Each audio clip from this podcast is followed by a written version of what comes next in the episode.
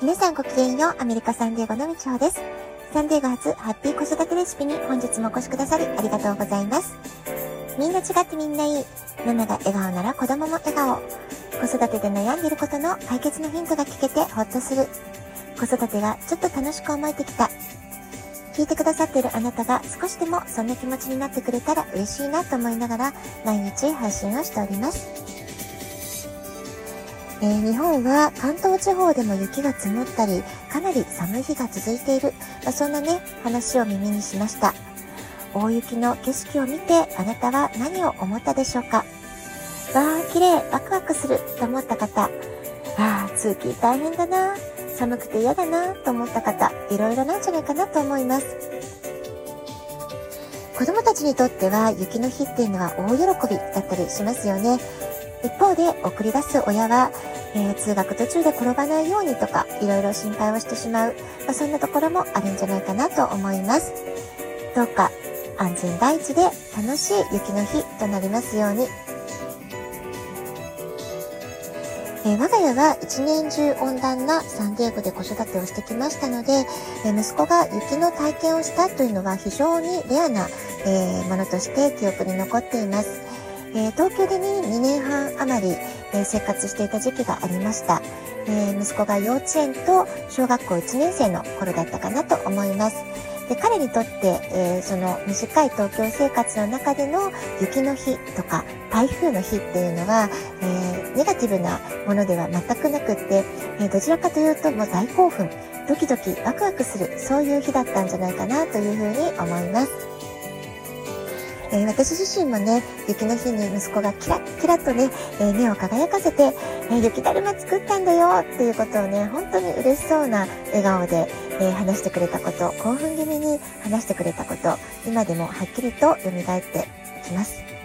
ま、こんな風にね、ある雪の日を取り上げても、人によって感じ方とか受け取り方、まあ、様々なんじゃないかなと思います。同じ言葉、同じ出来事を、えー、聞いたり見たりするとき、まあ、人々の反応っていうのはね、千差万別ってことが言えるわけです。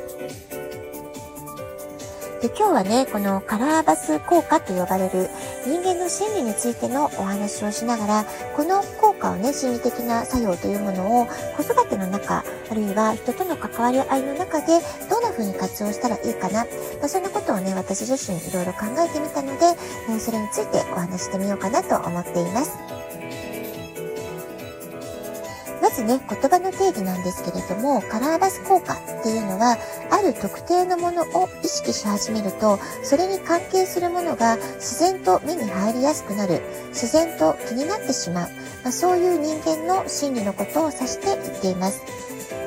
例えば、わかりやすい例で言いますと、私は昨年の秋に車をミニという車に、えー、変えたんですねで。それまでは自分の車と言いながらも、えー、まあ、子育てが最優先というふうに考えていましたので、息子のトライアスロンの自転車が入るかどうかとか、まあ、サッカーとかアメフトとか、様々なスポーツやトレーニングに必要ないろいろな道具をどんどんとトランクに積みやすいかどうか、たくさん食材の買い物した時に、えー、まあね、トランクに積みやすいかどうかとかね、えー、あるいは小学校の頃は、やんちゃな男の子たち数人を引き連れてカープールするってことも多々ありましたから、まあ、そういったね、子供たちがダーッと乗り込むのに必要な適切な大きさの車かどうか、まあ、そういったね、機能が最優先だったわけですよね。言ってみれば、母親業の業務車両として、まあ、車の機能を満たしているかどうか、まあ、そういったことが私にとっては当時は大切だったわけです。で昨年の秋というのは息子が大学に進学するタイミング、えー、ここでね、前の車のリース契約が切れる、そういう時期だったんですね。ですから、それまではどうしても母親業の業務車両として、えー、選択をしていたわけですけれども、ま、車をね、選ぶ時も自分の好みとか、えー、こんな可愛い車に乗りたいなとか、まあ、そういったことではなくって、機能優先で、えー、車選びをしていたわけなんですけれども、あ、これからはもう息子は巣立っていくわけだから、私自身が本当に乗りたいな、憧れてるなっていう車、あるいは毎日乗って私自身がウキウキワクワクできる車、まあそういったものを選んでいいんだっていうね、えー、そういうね、とても大きな喜びがありました。それでね、今乗っているミニを選んだわけです。今はね、本当におかげさまで毎日車のところに行くたびに、えー、ウキウキととてもね、幸せな気持ちになって、えー、一緒に出かけようねっていう、こう、相棒のようなね、そういう愛着も感じながら、えー、運転を楽しんでいるところです。そしてね、このミニに乗り始めたから感じたことがあるんですけれども、運転している時にあちこち行く先々で、えー、同じ車種の車にすごくね、えー、気になるというか、目に入るようになってきたわけなんですよね。で、こんな風に自分が乗っている車と同じ、え方の車が運転中すごく目に入ってくるとか、街中で、えしょっちゅう気になってしまう。まあ、こうした現象のことをカラーバス効果という風に呼んでいるわけなんですね。意識した特定の情報に関連する視覚、聴覚などから得られる情報を無意識のうちに取捨選択して積極的に認識している。まあ、こういうね、心理的な作用のことを言っているわけです。つまりね、簡単に言うと私たちは自分が見たいものに意識を向ける傾向がある。あるいは自分が見たいものだけを無意識のうちに選び取って見ているってことになるわけなんですよね。まあ、こうした人間の無意識の心というものを理解しておくと、日頃から自分の意識をどんな風に向けていったらいいのか、ま、それをね、決めておくことで、え、子供たち、子育てでの子供たちへの関わりとか、対人関係、お仕事でのね、ビジネスの、え、相手との関係、関わりとかも、このカラーバス効果をうまく活用すると、すごくいいんじゃないかなというふうに思いました。で、このカラーバス効果と合わせて知っておきたいのは、人はついついマイナス面に目が行きやすい傾向があるっていうことなんですよね。えー、まあ、不思議なもので、得することよりは損したくないっていう気持ちの方が、えー、人間の行動に、え、大きく影響するというふうに言われています。それからマイナスの面を改善したいとか改善しよう、まあ、そういう意識は無意識のうちに私たち強く持っているものなんですよね。特に私たち日本人が気をつけなくてはいけないのは自分たちが親や教師に自分のマイナス面を指摘されてそれを改善しなさいというふうに育った経緯を持つ人結構多いんじゃないかなと思うんですよね。でこういったケースは本当に注意が必要なんです。まあ、人は誰にだって得意なこと、苦手なこと、向いてること、向いてないこと、両方ね、それはいい悪いではなく両方を持っているっていうのが普通なわけです。ですので、マイナス面の改善よりも、得意なこと、上手なこと、好きなこと、向いていること、つまり、その人のいいところ、その子のいいところだけにしか意識を向けないっていうふうに、え、自分でしっかりと心の中で決めておくこと。これにすごく大事なことなんじゃないかなっていうふうに思いました。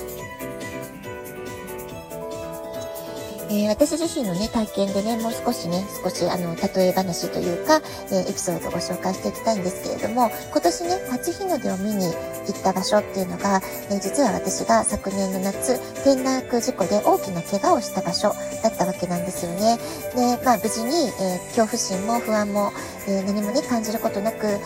お友達と楽しく、えしっかりと山登りして、美しい初日の出も見て、とても楽しく帰ってくることができたわけなんですけれども、まこのことをね、小学校時代の私の恩師に、あこんな、えー、初日の出元旦を、元日を過ごしてきましたってことでね、えー、お伝えしたところ、LINE のメッセージ、お返事で、えー、先生からね、こんな言葉が返ってきました。転落した場所にリベンジをしに行ったみちょさん。強い、偉い、無事に乗り越えられそうですね。っていうね、こういうとっても温かいメッセージを、えー、くださいました。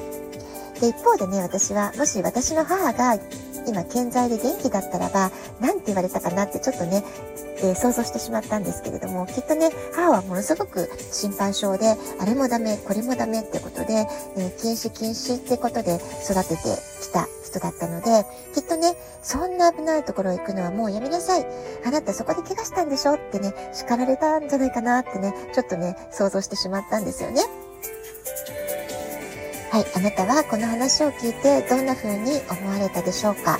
えー、そのまんまありのままを受け止めて褒めるっていうことができたでしょうか？それとも、どうしてそんな危ないところにまた行ったのって叱ってしまうタイプの、えー、人だったでしょうか？どちらだったでしょうか？ちょっとね、考えてみてもらえるといいんじゃないかなと思います。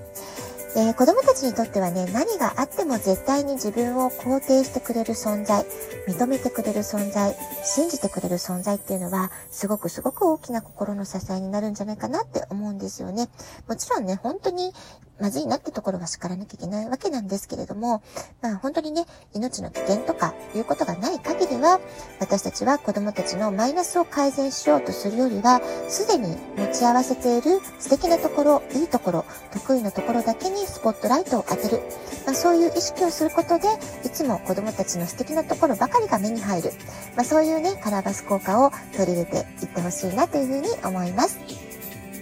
ラジオトークアプリインストールしておくとスマホからいつでも簡単に聞けます。